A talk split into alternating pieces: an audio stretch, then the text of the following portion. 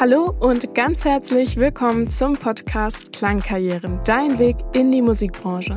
Hier tauche ich ein in die bunte und inspirierende Welt der Musikindustrie und spreche dafür mit Expertinnen. Gemeinsam mit ihnen entdecken wir die Herausforderungen und Aufgaben, die sie täglich meistern und erhalten wertvolle Tipps.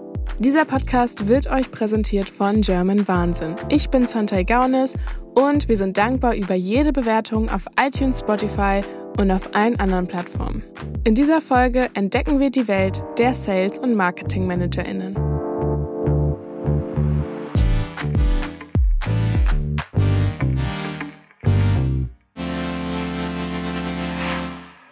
Bevor wir jedoch zum Interview kommen, wollte ich noch herausfinden, was euch bereits zu dem Beruf bekannt ist. Deshalb habe ich mich auf den Weg gemacht und auf der Straße nach Antworten gesucht. Was macht man als Sales- und Marketing-Managerin? Vielleicht das Gesamtkonzept so ein bisschen dirigiert. Ein Label, sowas wie ein Label würde ich jetzt einfach sagen. Unterstützt in Anführungszeichen Musiker dabei, Musik rauszubringen, aber eben mit Verträgen, die dann dem Musikverlag meistens mehr Geld einbringen als dem Musiker oder der Musikerin selbst. Vielleicht das Management von dem Vertrieb, keine Ahnung. Wie wir alle wissen, verschiebt sich die Musikindustrie immer mehr in die digitale Welt. Was das bedeutet und welche Berufsmöglichkeiten sich dadurch eröffnen, beschreibt Lisa Riepe, die seit 2017 bei Zebralution arbeitet, einem Digitalvertrieb. Dort ist sie als Sales- und Marketingmanagerin tätig. Was das ist, erfahren wir aber jetzt von Lisa. Ich heiße Lisa Riepe und ich arbeite bei einem Independent Digitalvertrieb, der Zebralution heißt. Und wir sind ein Digitalvertrieb unter anderem für Musik, Podcast und Hörbücher.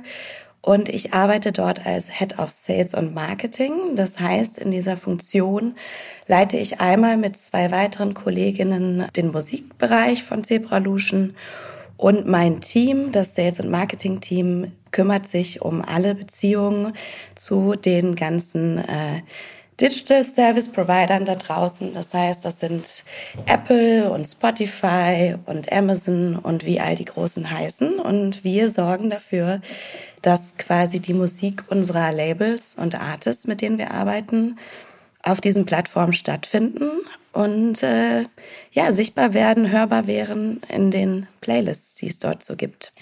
Ich fange vielleicht einfach mal ganz ganz vorne auch an, was ein Digitalvertrieb macht. Wir haben KünstlerInnen und Labels, mit denen wir zusammenarbeiten, die äh, grundsätzlich Musik veröffentlichen wollen, manchmal auch als Albumkampagne oder als EP-Kampagne oder einfach nur Singles, die sie bei uns veröffentlichen.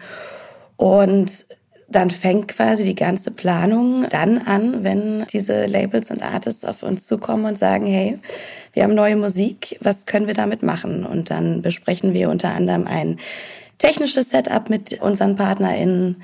Das heißt, wie bekommen wir eigentlich Metadaten und Audiofiles zu diesen Plattformen geschickt? Das sind so die Basics im Digitalvertrieb. Und dann besprechen wir, was wir eigentlich kreativ um diese Musik bauen können, wie wir diese Musik bei unseren PartnerInnen auf der Shopseite vorstellen und was wir eigentlich grundsätzlich mit diesen Kampagnen erreichen wollen, wen wir erreichen wollen und wer denn eigentlich die Hörerschaft für diese Musik ist. Und das ist ein gemeinsamer Prozess, der einmal mit den Labels beginnt. Dann besprechen wir im Team dazu, was wir damit machen können, vor allen Dingen, was auch vielleicht auf verschiedenen Plattformen besser passt. Und grundsätzlich dann mit den bestmöglichen Informationen auch an unsere PartnerInnen ranzutreten und zu sagen, wir haben hier neue Musik und diese Musik dann auch vorzustellen. Also wir haben grundsätzlich große Labelpartner, die zum Beispiel Embassy of Music heißen oder City Slang. Und da kennen bestimmt die einen oder anderen die Deutschpop-Sängerin Madeline Juno. Mit der arbeiten wir schon viele Jahre zusammen. Bei City Slang arbeiten wir unter anderem für äh, Caribou, ein elektronischer Artist, beziehungsweise das ist sein Projekt und haben aber grundsätzlich auch ganz viel äh, Elektronik auch aus Berlin dabei. Das heißt von Melodic House bis Techno bis Classic House und Soul House und Disco House, alles ist dabei und grundsätzlich machen wir aber auch ganz große Projekte wie unter anderem Sing Mein Song, das kennen bestimmt auch viele. Und das ist zum Beispiel eine aktuelle Kampagne, mit der wir viel zu tun haben, weil da jede Woche Dienstag eine Sendung läuft und äh, wir das musikalisch begleiten und in dem Sinne dann natürlich auch schauen, was ist so der, der Schritt, den man vom Fernsehen auch ins Digitale, ins, in den Musikkonsum machen kann und wie können wir da unsere Songs so platzieren, dass auch alle Zuschauer wissen, okay, das gibt es genauso auch als Audiofile später nach der Sendung und ich kann mir das zusätzlich und dauerhaft anhören weil ich diesen Moment in der Sendung gesehen habe. Das ist zum Beispiel, ja, gerade so das größte Projekt, was wir betreuen. Um auch eure Fragen zu stellen, habe ich vor meinem Treffen mit dem Gast einen Abstecher in die Schule und die Uni gemacht.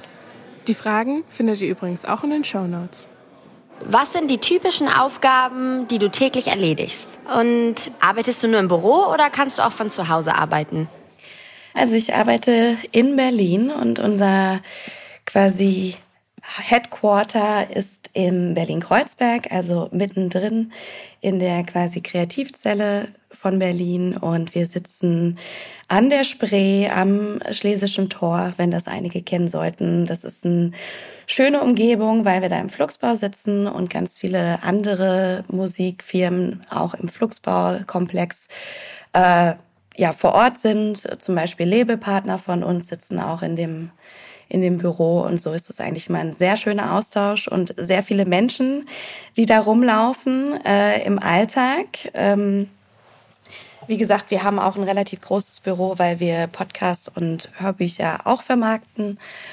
Und grundsätzlich äh, sieht mein Arbeitsalltag dann so aus, dass wir aktuell zwei Tage die Woche mindestens im Büro sind und das dann ab 10 Uhr und sind seit Corona ein bisschen wie alle Firmen mehr auch zum Homeoffice übergegangen und entsprechend sind das meistens aktuell zwei Tage. Und dann sind das Bürotage, die von 10 bis 19 Uhr manchmal auch länger gehen können. Und dann gibt es aber auch oft noch weitere Aktivitäten wie Konzerte, die wir am Abend besuchen oder dass wir irgendwelche Partner von uns treffen zum Austausch, zum äh, Feierabendbier, zum Dinner. Und so sieht eigentlich mein Alltag aus. Macht dir deine Arbeit Spaß und was genau? Was motiviert dich daran? Ich glaube, es ist vor allen Dingen, dass es sehr vielseitig ist und dass man mit sehr vielen verschiedenen Genres arbeiten kann bei uns, weil wir wirklich alles von Elektronik bis Deutschpop bis Metal bis Hip-Hop bis Indie-Pop Alternative machen. Und ein zweiter großer Punkt ist auf jeden Fall auch, dass man sehr viele verschiedene Menschen trifft und das Networking und das soziale Miteinander auf jeden Fall einen großen Teil von unserem Job ausmacht.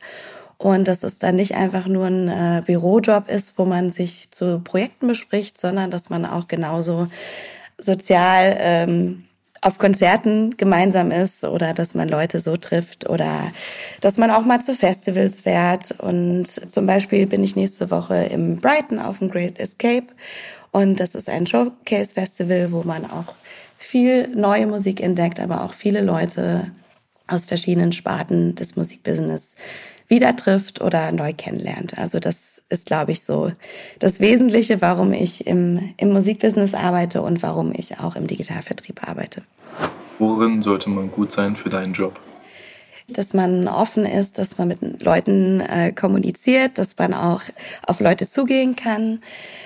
Wichtig ist aber genauso auch natürlich, dass, dass so die ähm, Basics stimmen, dass man auch mal hinnimmt, dass man sich mit Excel-Tabellen auseinandersetzt, dass man äh, ein gewisses technisches Know-how auf jeden Fall hat. Warum funktionieren manche Dinge? Warum funktionieren sie vielleicht nicht? Dass man mit Daten umgehen kann, weil natürlich im, im Streaming vor allen Dingen immer wieder Daten ein großes Thema sind. Also Daten vor allen Dingen versteht und weiß, was bedeutet das eigentlich? Was sagt uns das vielleicht über, über die Musik oder über das Publikum und die Hörerschaft? Genauso, und das ist wahrscheinlich so das, das Wesentliche auch im Indie-Bereich, ist die Bereitschaft wichtig zu sagen, hey, ich, ich kenne was was noch nicht, aber ich erarbeite mir das jetzt Und ich versuche mich jetzt da reinzufuchsen und neu zu verstehen und neue, vor allen Dingen technische Entwicklungen und weil alles so schnell funktioniert, da mitzukommen und mich fortan eigentlich weiterzubilden. Was passiert da draußen im Markt und was bedeutet das eigentlich für uns? An eurer Stelle würde ich jetzt aber noch nicht abschalten, denn es kommen noch andere spannende Insights. Kannst du dich in deine Schulzeit zurückversetzen? Wann wusstest du, dass du das werden willst, was du heute machst? Wie kam es dazu? Ja, und warum hast du dich dafür entschieden? In der Schulzeit wusste ich das definitiv noch nicht. Ich habe immer schon ähm, Klavier gespielt und hatte auch eine große Affinität zu irgendwie Musik hören, Musik kaufen, Musik auf Konzerte gehen, äh, auch selber Partys zu veranstalten und äh, habe das in meiner Schulzeit so gemacht, aber da war nie konkret, dass ich mal im, im Musikbusiness arbeiten möchte. Ich habe mich dann für ein äh, Studium der Kulturwissenschaften entschieden und habe dort erstmal mit Schwerpunkt Musik studiert, weil das immer auf der Hand lag, dass ich Interesse an Musik habe und habe da aber auch also verschiedene Aspekte kennengelernt. Also Musikjournalismus vor allen Dingen auch, aber auch grundsätzlich so die großen Kulturwissenschaften und habe dann mehr oder weniger mit einer Reise nach Austin, wo das South by Southwest jährlich stattfindet. Das ist auch ein Showcase-Festival.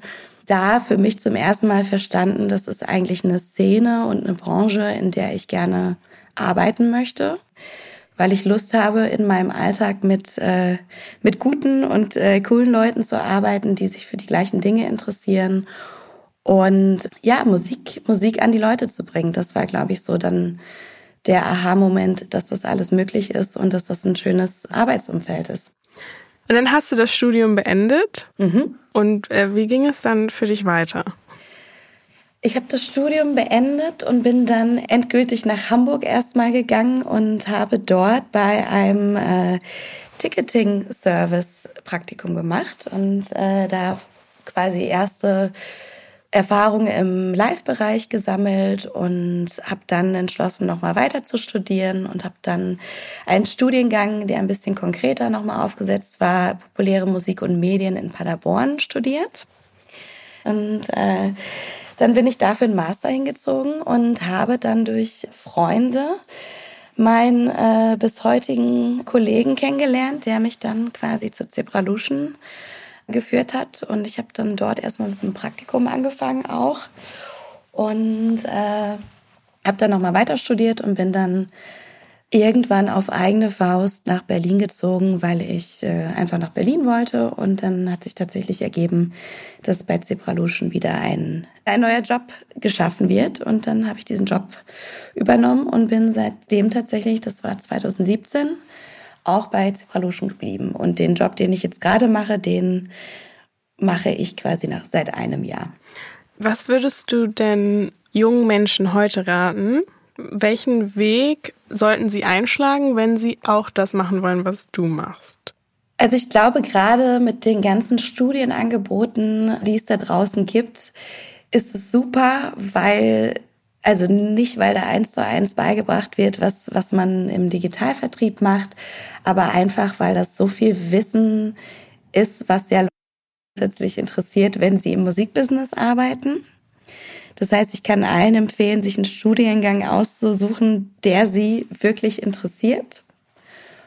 Äh, das kann natürlich auch BWL sein, ne? also nicht, nicht falsch verstehen. Ähm, aber dass man für sich frei entscheidet, ich, ich möchte was studieren, was mich interessiert, weil ihr seid am Ende am besten in dem, was euch interessiert, wo ihr eine Verbindung habt, wo ihr sagt, hey, das macht mir Spaß und mir fällt es leicht, ja, Prozesse zu verstehen, mir Dinge zu merken und zu lernen. Und es gibt viele Wege nach Rom und ich glaube, das ist auch in der Arbeitswelt grundsätzlich, egal in welchem Bereich, es sei denn, man wird vielleicht Arzt oder äh, Jurist, wichtig, dass man was macht, was einen interessiert und dann gar nicht mal per se guckt, was, was wären denn jetzt die Studiengänge, womit ich mich später qualifiziere. Das hilft sicherlich, aber genauso kann es auch helfen, wenn man eine Ausbildung in dem Bereich macht, wenn man Praktika in dem Bereich macht und äh, glaube, es ist am Ende nie zu spät, sich, sich für Berufe zu entscheiden, die einen eigentlich interessieren. Und man kommt da irgendwie hin, wenn man möchte, wenn einem,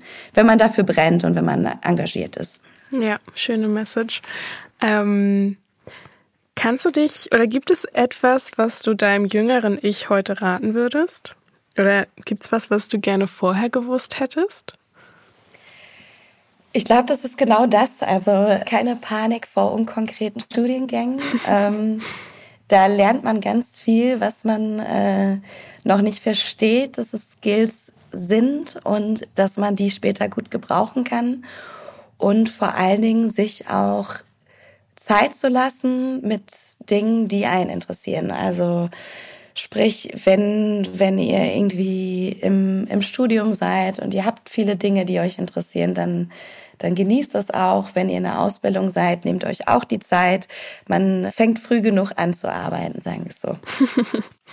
Kannst du in einem Satz sagen, warum sollte man deinen Job machen? Ich würde meinen Job immer wieder machen, weil ich glaube, dass digital aktuell und auch in Zukunft das größte Potenzial hat, die KünstlerInnen-Karrieren noch mehr nach vorne zu bringen und dabei zu sein, wie Prozesse auch bei den Artists entstehen und man ihnen dabei helfen kann.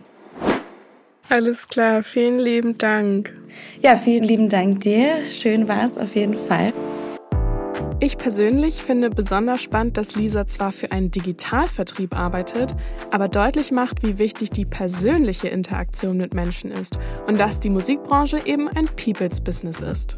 Wenn euch jetzt also jemand fragt, was Sales- und MarketingmanagerInnen so machen, habt ihr eine Antwort parat. Damit bedanke ich mich fürs Zuhören. Falls euch jetzt noch mehr Berufe interessieren, hört doch gerne in die weiteren Folgen rein.